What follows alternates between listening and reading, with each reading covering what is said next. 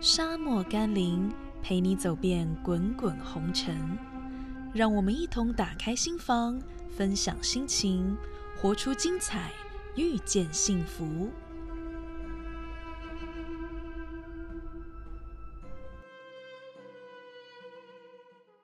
Hello，听众朋友们，大家好，欢迎你们来到最新一集的《沙漠甘霖》。这集我异常兴奋的要跟你们分享我最近迷上的一个水上活动，叫做 wakeboarding，中文翻译为尾坡滑水。它到底是一个怎么样的运动呢？其实就是一个板子，带有靴子的板子，然后呢，你在水中穿上这个鞋子。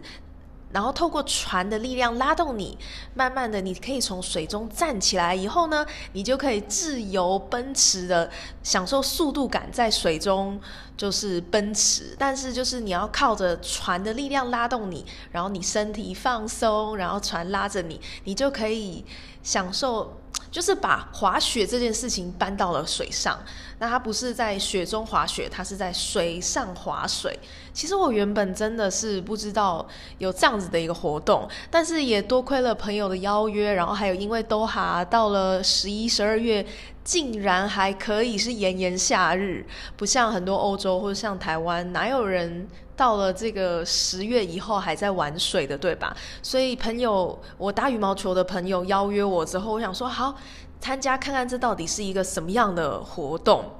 那我前前后后呢，我玩了三次，其实才站起来的。所以到第三次站起来，我真的觉得好兴奋哦！我一定要开这集节目跟大家分享我的心路历程。到一开始我怎么样觉得，其实近乎于这活动，我可能再也不要玩了，太辛苦了。到最后我怎么样从中找到乐趣，甚至想要一玩再玩，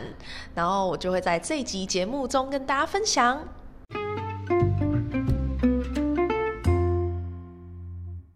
刚刚跟大家说，我这个活动总共玩了三次嘛。那第一次是一个就是公司的 supervisor，一个新加坡的 CSD 大头邀请我去。然后当天其实那时候我记得是落在十月十一号，距离现在已经是一个多月前的事情。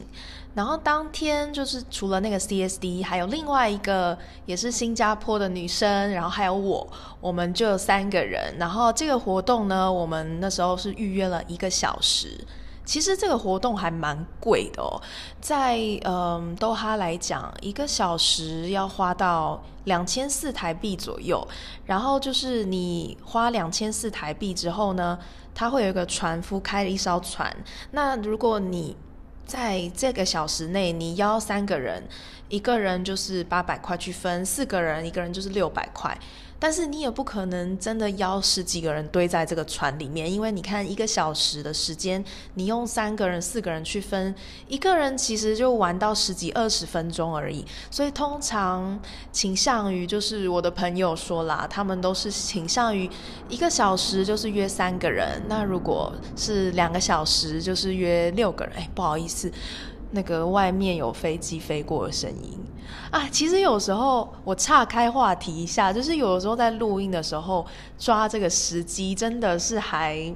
蛮需要抓一个时机的，因为其实我非常喜欢，就是室友不在家的时候自己在录，然后或者是说，因为我家前面就是每天都在 construction，到了白天的时候会叮叮哐哐非常吵。所以我就通常最好的时间其实是半夜录音，可是半夜我也会想睡觉，也不是很好的录音时间。然后今天就抓在这个下午的时间录音，但是有时候不难免还是因为外面家里离离机场比较近，有时候外面还是会有飞机划过的声音，或者是 construction 突然冒出来。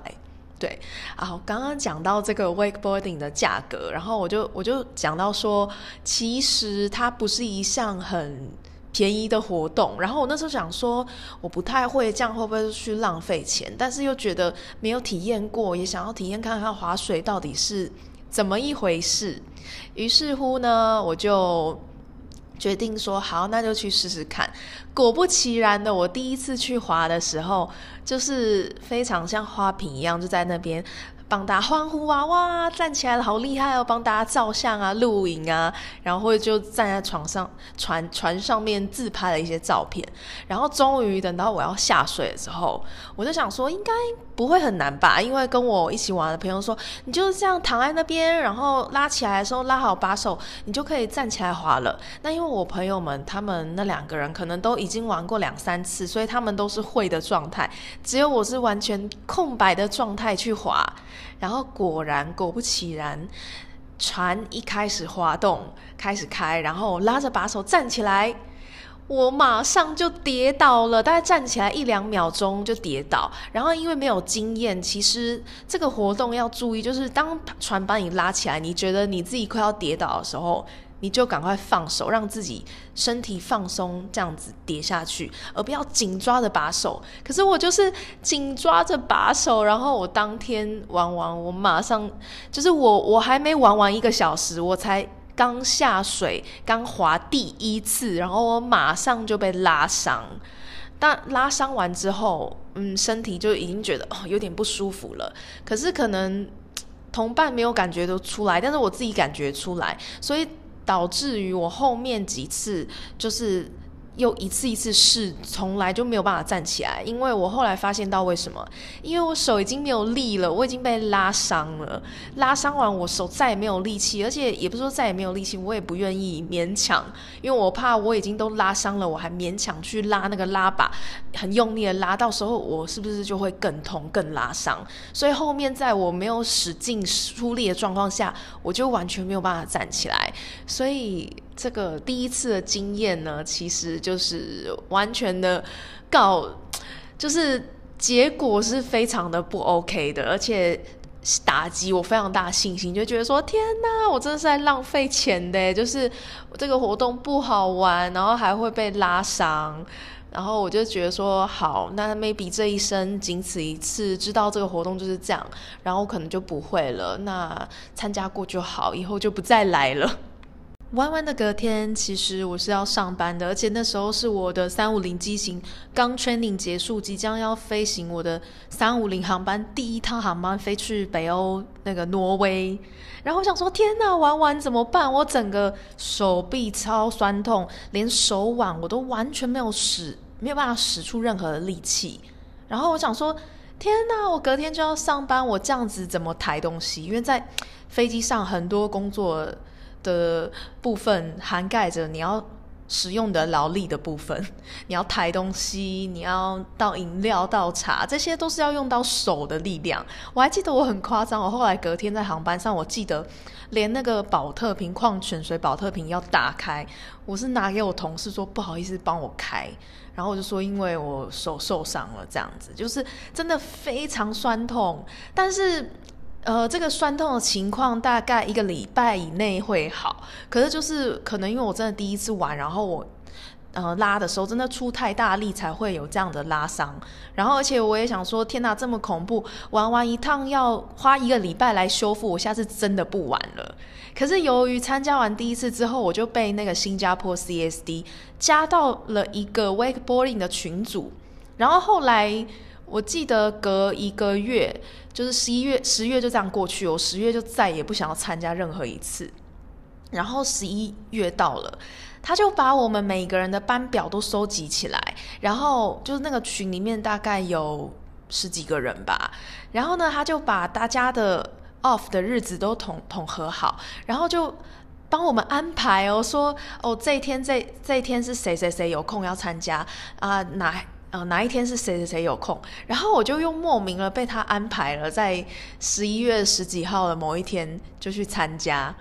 啊，对，是十一月十一号，刚好距离我第一次参加隔了一个月。然后其实因为我也复原的差不多，而且因为我那时候在群组里面，在过去的一个月当中，我就看到哇。大家陆陆续续有去这个活动啊，然后抛出了他们站起来威风凛凛的照片、影片，然后我发现其实这个活动 maybe 没有我想象的这么难，maybe I should give myself one more try。所以我就当我整个复原已经忘记那个第一次对我带来的伤痛和痛苦之后呢，在又在呃隔了一个月，十一月十一号刚好我有 off。然后刚好那个时候去参加的时候，有一个很厉害的三五年的机师，他是以前从小就有玩过十多年的经验，然后他那时候就在群组说，呃，大家如果不太会的可以参加，然后他可以当 tutor 教大家一些 technique，然后我想说，好吧，那我就去看看会有什么改变。果不其然了，就是我第二次又去了。然后一开始船开动，我拉起来，果然还是一直一直一直不断的扑倒。然后其实因为有时候，呃，同伴他们在船上很呐大声呐喊，讲一些口令，bend down，然后 relax，lean back，lean back，lean forward，any anything，然后他们讲的 any shouting，在你一个非常紧张，然后。完全不会的状态下，他们讲的任何东西，我是觉得完全听不进去。讲的任何东西，我完全也学不进去。然后我就还是一直一直不断的跌倒。然后因为第二次我们租船的时间是租两个小时，然后我们好像是四个人玩吧，所以四个人玩两个小时，每个人玩两轮，就是嗯，我先比如说。其他三人先玩完换到我之后，又会再轮回来换我玩第二轮这样子。然后后来玩到第二轮的时候，时间两个小时就已经快到了。然后我在第二次玩的这两个小时期间都还没有站起来过。然后我想说，天哪，就要没有时间了。然后后来我就想说，不要这样子，我要告诉我自己说，要用力，要努力抓好，试着平衡好，站起来看看。结果就在，可能也是因为想说。这一次我用力完就是这么最后一次了，就算拉伤还是怎么样，今天也就结束了。所以我就用力了一拉，我第二终于在我第二次玩玩的这个 wakeboarding 的最后五分钟，我站起来了。虽然只有一刹那，然后我站起来过程中不断的尖叫，然后大概站起来有二十秒吧，然后就觉得哎，终于 OK 了，然后。就为我第二次玩的这个画上了完美的句点，我就觉得，哎，那这样子，因为第二次的最后面我成功站起来，就让我觉得说，很想要再赶快再玩第三次。虽然说那位很厉害的机师，他那时候他就说他教，就是他会教人，然后我还想说，那我怎么都。你都没有把我教会，然后他说这个人，他就说你资质有问题，然后我说什么？听了就是觉得很想要，很想要做做好一点，做出来，怎么会就是一直学不起来？然后他就跟我说。他说：“你就是呃这样的方法，你会失败，你就用一直用同样的方法，所以你怎么样都不会站起来。你这一次跌倒啊，你下次就要想你怎么样避免你前面同样的错误，让你自己可以站起来，让你可以自己改变，而不是同重复同样的错误就一直错错错错到底，然后永远都站不起来。我觉得他这句话真的彻底点醒了我，因为我觉得我们人不管在做任何事，常常都会讲。”我们容易倾向于这么做，然后我们就会很固执，不去改变的，一直这么做。殊不知这样的做法会让你导致失败，可是你却是让自己导致失败而没有去改善。所以我想说，好，那我真的要，我真的要改变一下。然后还好，最后最后那么五分钟，我有站起来了，为那趟的这个玩乐画上了完美的句点，然后就开心的回家了。第三次，这一次隔的比较快。第三次呢，我终于成功了啊！我是，但是也是隔了比较短的时间。我第二次十一月十一号玩嘛，后面我隔了六天，我十一月十七号又玩了。好，那我要来跟大家分享，就是呃十一月十七号我到底是怎么样做到的。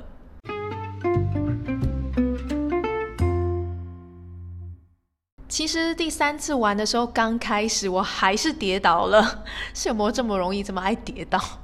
但是我后来就谨记着那一位三五零技师的话，马上浮现在我脑海。我想说，不可以，我一定要谨记以前的教训，加以改变。如果没有做出改变，我永远会在原地踏步，永远没有办法成功。所以呢，我就想说，好，我要站起来，我就很努力的就这样站起来，就胖，整个脸、身体就向前倾，砰，就扑倒了。然后这一次比较特别的是，那个船夫虽然其实跟我一起去的同伴，不管是新加坡人、中国人等等等，都教我，都喊了很多，跟我用口语上面表达出很多技巧。但这件事情用口语上面的表达，说实在，我只能给你一个 perspective，不能够给你一个完全的亲身的感受。亲身的感受只有你做了才会知道。对，所以他们就是讲了一大堆。当然也是，我觉得也是因为前面的这些人给我的 coaching，然后加上这次第三次那位开船的船夫，他就说，他就说重心向后，重心向后。因为我一站起来的时候，整个人就砰，就是向前扑倒。然后你们也知道，其实水上活动就是水，你这样子扑倒，整个脸扎到水上，其实脸是很痛的，就是。就像你这样跳水，你是垂直的，垂直的这样子，这样子跳进去水里是 OK 的。可是当如果你整个身体跟水是平行的，这样啪扎下去，真的就是很像一块大面皮，很用力的啪扎到你脸上。对，但是当然说是这么说啦，这种疼痛都还是在可忍受范围之内。于是乎，我第二次我想说，好，重心向后，重心向后。船夫又开始开船了，我这次就重心向后，因为由于重心向后，我整个人就是呈现着就是 squat。呃，半蹲的状态，这样子，屁股一直重心向后，然后都不站起来。然后呢，果不其然，过没多久我又跌下去了。后来船夫又再给了我一个很重要的提点，他说重心向后，但是要用力站起来。我想说，哇哦，OK，让我来试试看。因为重心太向前，你整个人会扑倒，会跌倒。但是重心一直在后面，你都不站起来的情况下，你你就不到这项活动的乐趣啊！这项活动就是要你站起来，然后。就是驰骋奔腾在水上，结果我听了这个船夫的话，第三次我重心向后，并且努力的站起来，并且把身体就是一只脚向在后面微微的做半蹲，一只脚在前方，我终于站起来了，而且这一次这么一站，一次都可以站一分钟以上，甚至到达两分钟，所以后面我就把我怎么从失败到成功的过程，我就。呃，一步一步的贴在我的 IG Story，我的 IG 你们可以搜寻江水会找到我，长江的江，海水的水，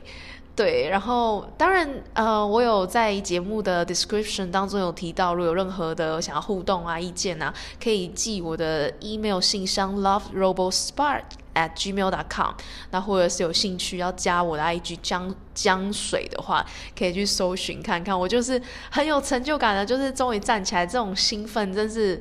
溢于言表啊！因为我终于克服了我的心魔，终于克服了我之前一直很固执、一直会让我失败的方式。我听了这个各个。身旁的高手朋友、女性朋友传付给我的建议，我终于保持平衡，然后可以站起来。当然，我站起来的时候还是站得非常紧张，手抓的。非常紧的状态，然后我是做最基本的，就是说，好，我可以在水上面滑。当然，一些高难度的，什么跳水啊、换方向啊，这些可能就要带我下一次之后多多去练习，看有没有什么新的改善，到时候再跟大家分享。也非常鼓励大家有机会可以尝试一下这个活动。然后，呃，对了，还要告诉大家说，就是如果你想要让你的身体往左边的时候，你把手就往右边拉，那滑板就会滑向左边；如果你把把手往左边拉，那滑滑板就会朝向右边的方向。因为像我这样一开始。就是很紧张的状态下，就哇能站起来就非常的开心，根本没有要求太多，说可以跳水，可以控制方向。但是我觉得，既然可以稳稳，已经可以稳稳滑了，那下一步要追求更多的进步的话，就要可以操控啊方向啊，然后可以对抗水流，水流浪来了也都不要被挤倒，不要跌倒。那另外，我是觉得在多哈做这项活动有一个最大优点，因为多哈这个。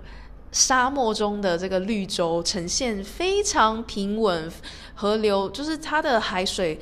很稳啦，浪不大，所以在这边做这项游乐设施，做这项呃活动，我自己觉得还蛮算蛮安全的。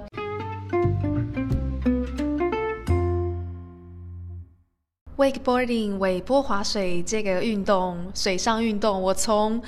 一开始不会抗拒、惧怕，到慢慢接受，甚至爱上它，这个过程，我真的觉得非常感动。而且我为什么会这么喜欢？我觉得这个。运动是一个全身性的运动。当你手在拉着那个拉杆的时候，你会运用到你上半身手部的肌力。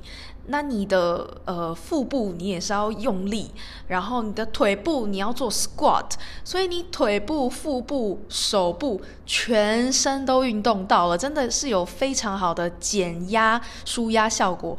我觉得，虽然你看我们去一次一个小时到两个小时，真正一个人在上面玩的时间绝对不会超过三十分钟，但是我真的觉得那热量消耗，还有你运动完之后带给你那种全身舒压放松的感觉，我觉得是难以言喻啦。而且我觉得，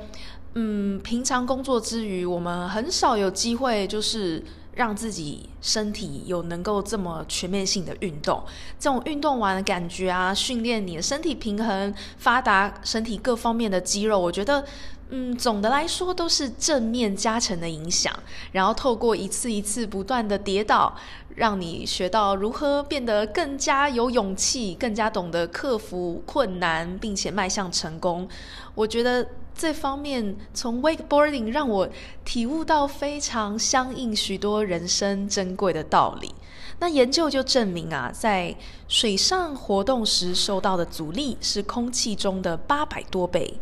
水上面所带来的巨大阻力会加大运动的难度和总量，使你完成某一项动作所用的力量呢，其实是平常所用的六倍以上，进而达到事半功倍的健身效果。然后，另外，水的这个热传导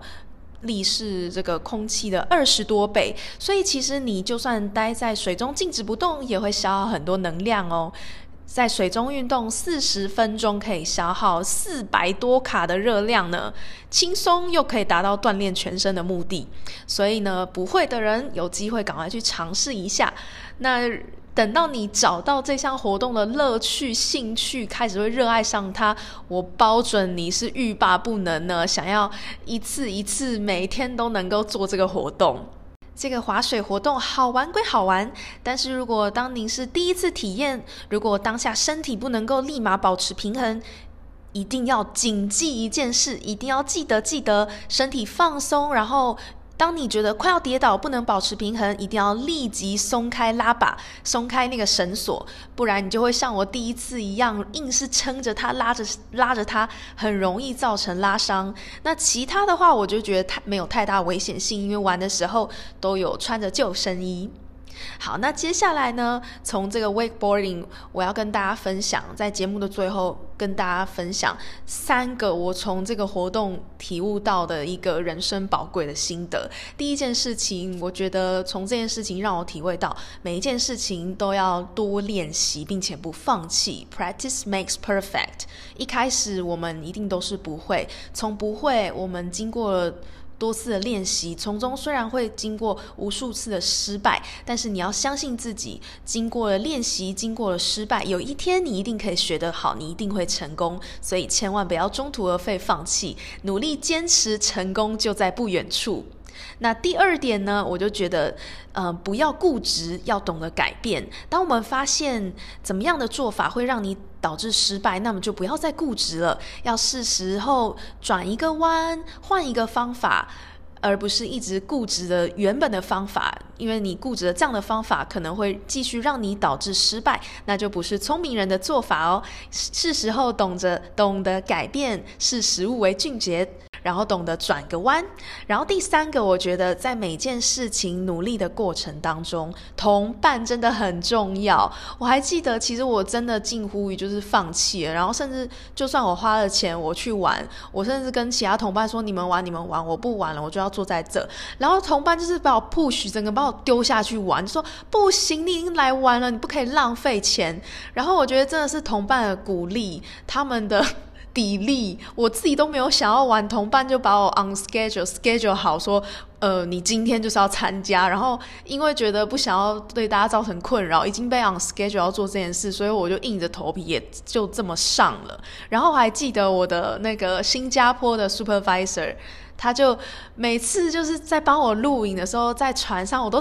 听到他超大声的加油。他说：“你可以的，Go Go Go, You can do it, Very good。”然后你就听得到你在水上面跌倒的这三十分钟，你就一直听到岸上有人不断的鼓励你，不断的给你加油打气，让你心里面萌生一股意志力，想说。别人都比你自己还要努力，还要相信你会成功，你有什么理由放弃你自己呢？所以，嗯，我觉得在任何事情都是一样，努力的过程中找对同伴，同伴拉着你一起前进，那样的成功，我觉得会来得更容易，而且享受到果实更甜美。好啦，希望你们会喜欢今天我分享的这个 wakeboarding 的经验。如果你喜欢今天的节目，记得帮我点个五颗星，留言鼓励。你们的支持回馈就是我最大的动力。那我们就下周节目再会，下周会跟你们分享其他更多有意思的话题喽，拜拜。